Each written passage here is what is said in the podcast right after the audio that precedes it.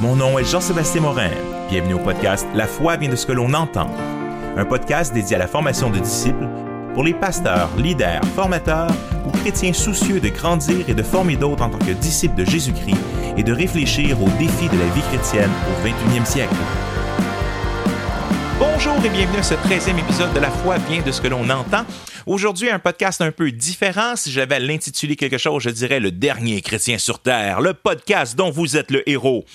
Quand j'étais jeune, je me rappelle aller à la bibliothèque et choisir cette série de livres, les livres dont vous êtes le héros, et tu avais des choix à faire, et dépendamment du choix que tu faisais, si tu vas vers la gauche, si tu fais confiance au personnage devant toi, va au numéro 47, si tu doutes de lui, va au numéro 52, et là, l'histoire continuait, et tu gagnais ou tu devais recommencer au début.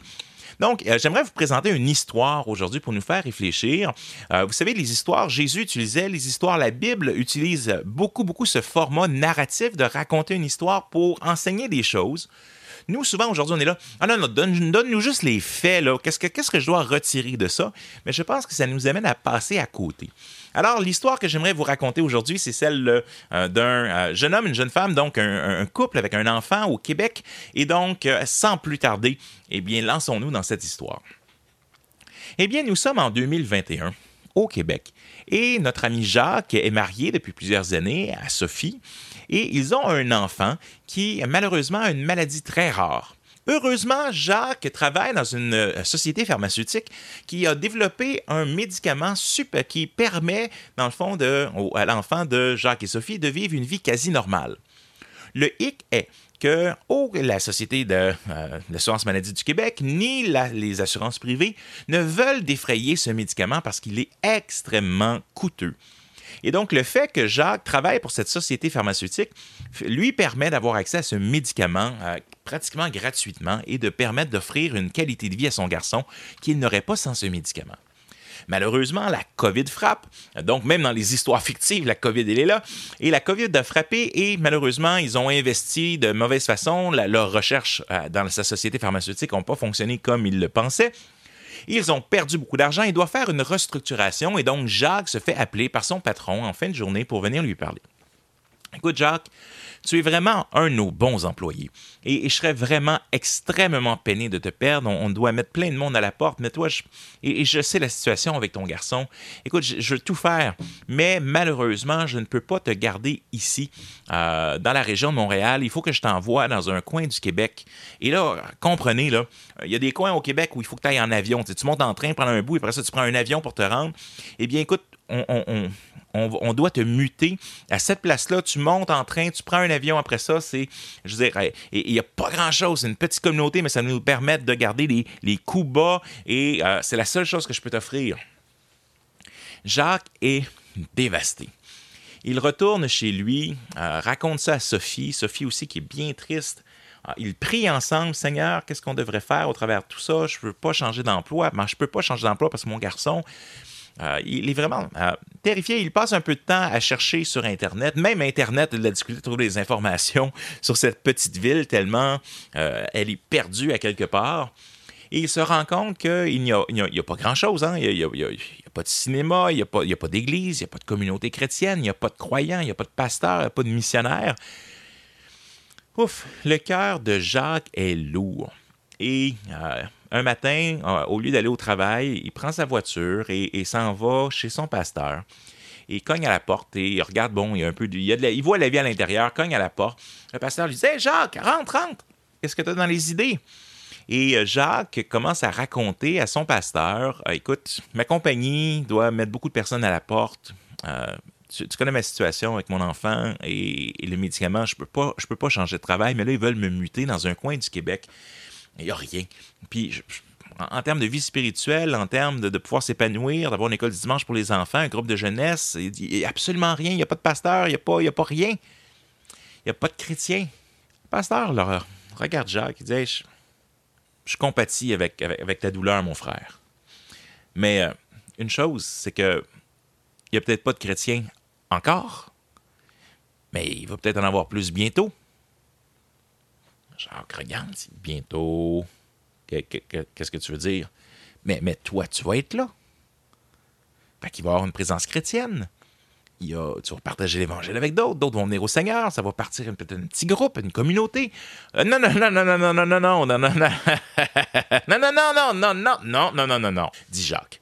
Je suis pas un pasteur, moi, j'ai pas été au séminaire biblique, j'ai pas, voyons donc, je ne sais pas parler, comme, comme disait Moïse dans l'Ancien Testament.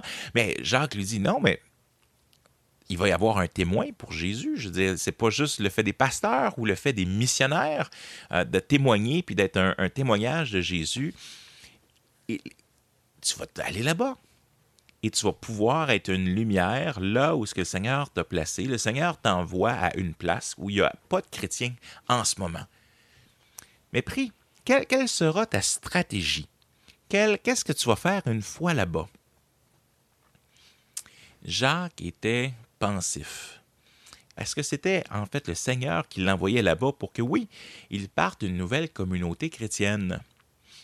Mais la réalité, c'est que même ici, ou dans son quartier, où il y a tant de chrétiens dans son église, il y a beaucoup d'églises, puis il y a beaucoup, euh, il y a, ses collègues, et on se rend compte que finalement, vous savez, peut-être que vous n'êtes pas le dernier chrétien sur Terre, peut-être que vous n'êtes pas le seul chrétien dans la région ou dans la ville, mais c'est possible que vous êtes le seul chrétien à votre travail, sur votre rue, euh, à l'école.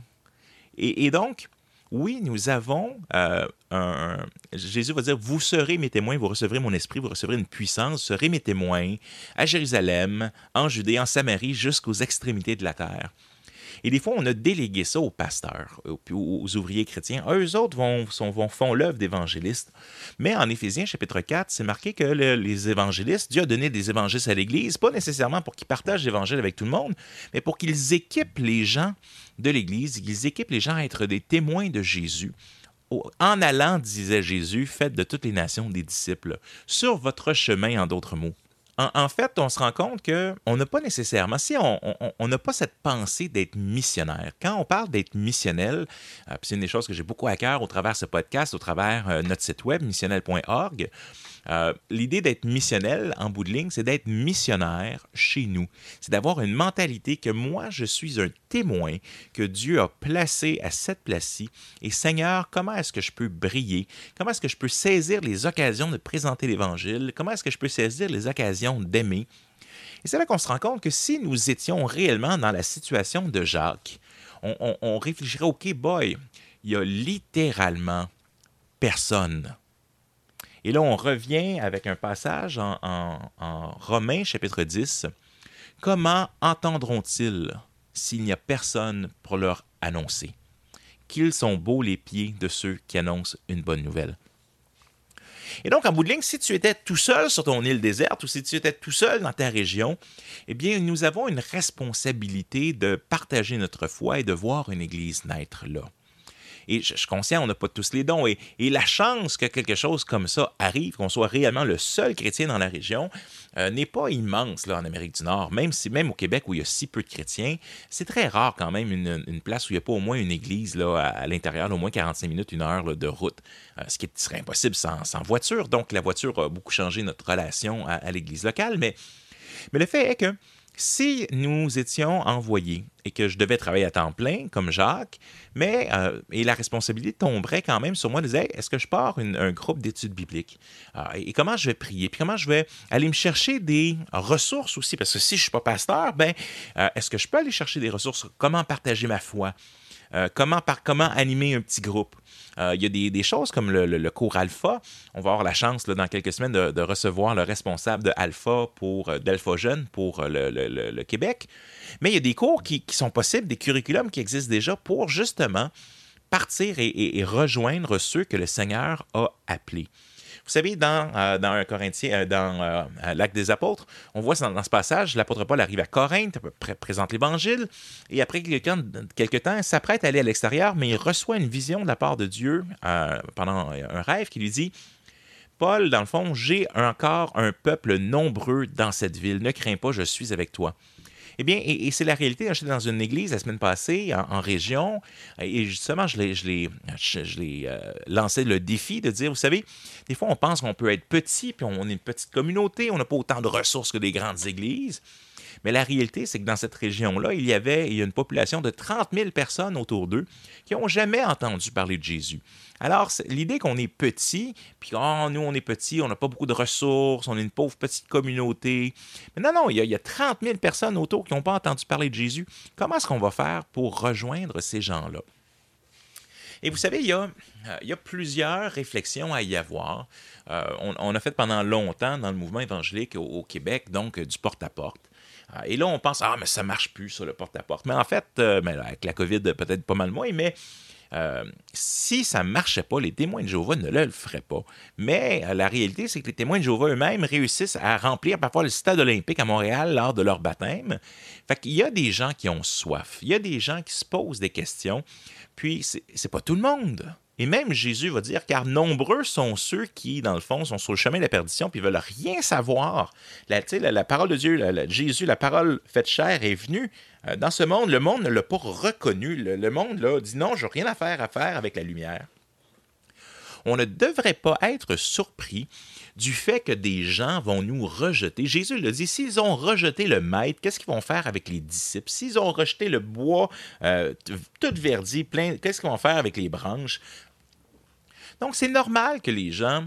Euh, qu'il y a certaines personnes qui veulent rien savoir du message de l'Évangile. Dans ce temps-là, on l'a vu, l'apôtre Paul fait la même chose à Corinthe, puis il va dire, ben regarde, les Juifs veulent rien savoir, il secoue ses pieds, il dit Mais regarde, c'est sur vous, moi je vous ai prêché l'Évangile. Et après ça, il s'en va, c'est intéressant, il s'en va euh, dans la maison de, je pense c'est euh, Titus Justus, et, la maison qui est à côté de la synagogue. Et donc son voisin devient, grosso modo, le chef de la synagogue qui va se convertir, puis là, ça va avoir plein d'autres gens qui viennent au Seigneur. On ne sait jamais. Hein. Vous savez, des fois, quand une personne se une seule personne se convertit, après ça, elle est tellement en feu, elle parle à toute sa famille, à tous ses gens, puis des fois, ça fait une cascade de gens qui viennent au Seigneur. Fait qu'il suffit des fois d'une seule personne pour que le Seigneur déboule euh, les choses autour. Donc, on ne sait jamais. Tu sais, la personne qui euh, a euh, amené Spurgeon ou, Billy Graham ou d'autres au Seigneur, n'étaient peut-être pas des grands évangélistes, mais au travers l'impact qu'ils vont avoir dans leur vie, le, Seigneur va, ça, va connecter, tic, tic, tic, L'évangile, des fois, c'est comme un virus informatique qui se, connecte à d'autres, puis qui se propage, puis on espère que les gens puissent venir à l'évangile.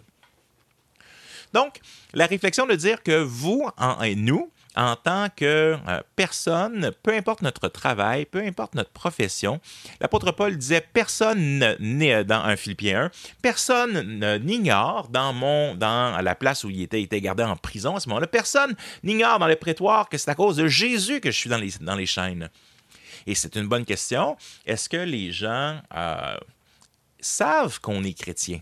Où on espère, on a, gobé ce mensonge de dire Ah, ils vont, ils vont regarder mes œuvres, puis ils vont voir que j'ai quelque chose de différent. Puis là, à un moment donné, ils vont me poser la question Dis-moi, qu'est-ce que tu as de différent? Mais ça l'arrive parfois. Et, gloire à Dieu, puis ça arrive que ça peut être un, témoignage. Ça me rappellera une fois, j'étais en, euh, entrevue euh, en tant que jeune adulte pour travailler dans euh, une maison de jeunes et une maison de, jeunes séculières. Et donc, je me rappelais, c'était une entrevue en deux étapes. Il y avait une entrevue de groupe avec des mises en situation. Je me suis rendu à la deuxième entrevue, puis il y a dix personnes autour de la table.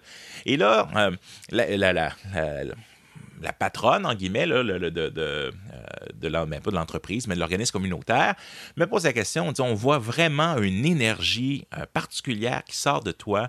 C'est quoi la source de ton énergie? Ça a sorti de ça, j'ai dit Dieu. C'est Dieu qui me donne euh, mon énergie. Puis, et donc, à, quelque part, des fois, le Seigneur va nous donner des occasions, mais peu importe notre contexte, peu importe notre travail, personne n'ignore que c'est à cause du Christ que je suis dans les chaînes.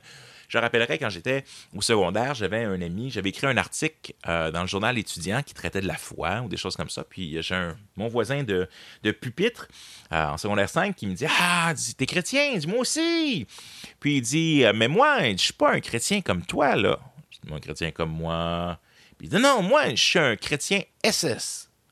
Puis là, je me suis dit Hein, il est un nazi. Non, non, non, non, je suis un chrétien super secret. Mais souvent, la réalité, c'est que c'est comme ça qu'on a vécu notre vie, parce qu'on a peur du rejet, on a peur de ce que les gens vont penser, on a peur que... Mais la réalité, c'est que le Seigneur nous invite à parler. N'aie pas peur, parle, car je suis avec toi. C'est ce que Dieu dit à l'apôtre Paul. Et c'est une des, promesses de Dieu qui revient le plus souvent dans la Bible. N'aie pas peur, car je suis avec toi. Alors, dans, tout ça, oui, ça va demander un pas de foi, mais je vous dirais que ça va peut-être nous demander d'être intentionnel. De la même façon que Jacques, quand il va arriver dans sa nouvelle région, va dire avec Sophie et son enfant, bon, un, on va prier, on va demander à des gens euh, dans notre église mère, euh, l'église ils sont partis, de prier pour eux.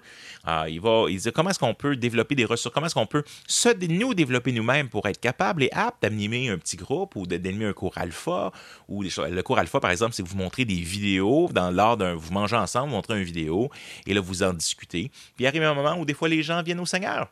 Je me rappellerai, on faisait avec mon livre Nous croyons en Dieu, la foi chrétienne est expliquée on faisait un souper avec des gens moitié chrétiens, moitié non chrétiens. On discutait d'un chapitre, puis après ça, eh bien, euh, je me rappellerai après quelques semaines, il y a, un, gars qui vient, puis il me dit Écoute, moi, j'aurais-tu le droit d'aller à l'église? Non. ben, ben j'ai pas dit non, j'ai dit Bien sûr. Puis quand il est, donc après ça, il vient à l'église, son, sa femme s'est convertie, puis elle a eu le cœur d'un évangéliste par le Saint, puis là, elle a eu la chance de prêcher l'évangile à plein de gens. Mais tout ça pour dire que euh, ne méprisons pas les petits commencements. Jésus en a pris douze avec lui pour il a transformé le monde. Donc, ne regardons pas nos églises ou nos petits groupes comme étant trop petits pour faire quoi que ce soit. Le royaume de Dieu est semblable à, à la plus petite des semences. Puis quand tu le sais, mais après ça, ça devient très, très, très, très grand. Donc, il y a plein d'images comme ça. Et donc, ce que j'aimerais vous encourager, c'est il n'y a pas de petit commencement.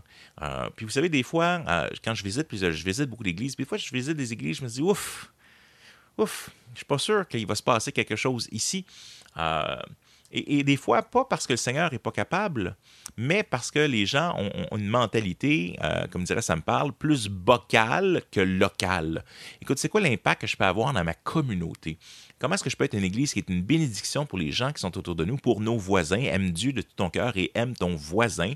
Des fois, la clé, elle est là. Hein? Comme l'apôtre Paul, avec son voisin quand il habitait, c'était le chef de la synagogue aimer son voisin, c'est aussi lui présenter l'Évangile. Alors que notre société nous dit que aimer les autres, c'est se taire. Parle-leur, achale-les pas avec tes patentes. Mais euh, dans la réalité, c'est justement le Seigneur fait cette promesse-là. Il y a des gens qui répondront positivement. Fait peu importe la crainte que nous avons, puis oui, on va se faire rejeter par certains, puis oui, il y a des gens qui ne seront pas intéressés par le message, mais la réalité, c'est que certaines personnes vont venir et c'est l'assurance que nous pouvons avoir qui est donné, car oui, car j'ai un peuple nombreux dans cette ville. Alors, j'espère que cette euh, petite histoire peut euh, vous, vous, amener à réfléchir. Euh, je vous invite à en avec votre petit groupe, avec votre, votre, conjoint, votre conjointe, vos enfants, votre église, votre pasteur. Hey, comment est-ce qu'on peut être intentionnel? la bulle ou le cercle de témoignages qu'il me donne, on est tous un, peu comme une chandelle. Vous savez, tu t'allumes une chandelle, ça, l'illumine beaucoup. Tu en allumines deux, trois, ça s'illumine plus. On, illumine chacune des sections. Mais comment est-ce qu'on peut être sûr qu'on illumine toutes les sections puis qu'on n'est pas, euh, comme Jésus disait, vous êtes une ville sur une montagne, on ne peut pas vous cacher, vous êtes une lanterne et on ne devrait pas mettre quelque chose par-dessus. Et euh, si vous, le sel de la terre perd de sa saveur, à quoi sert-il? Si la lumière ne brille pas? Même chose. Donc, puissiez-vous briller et que le Seigneur, de par, par cette histoire, par ce podcast euh, d'aujourd'hui, vous amène à réfléchir, c'est comment est-ce que je peux avoir un impact euh, pour l'Évangile? Puis Seigneur, aide-moi à être un témoin. Je ne suis peut-être pas la personne qui va monter sur un stage pour parler, mais vous êtes un moyen que le Seigneur désire utiliser pour que d'autres entendent parler de Jésus. Que le Seigneur vous garde, les amis. Euh, n'hésitez pas à mettre des choses dans les commentaires. Je serais intrigué de voir peut-être dans les commentaires, quel genre de choses que le Seigneur vous met à cœur pour rejoindre votre communauté à partir de ce podcast-là. Donc, vous pouvez aller là-dessus sur missionnel.org, sur la page du podcast d'aujourd'hui, donc l'épisode 13. Que le Seigneur vous garde et on se revoit la semaine prochaine. Missionnel.org est un site de ressources pour la formation de disciples. Vous y trouverez des articles, des vidéos, ce podcast, des livres, des e-books et bien plus encore. Missionnel.org est une initiative de One Hope Canada, une mission qui a à cœur de partager l'Évangile à ceux qui ont le moins la chance de l'entendre.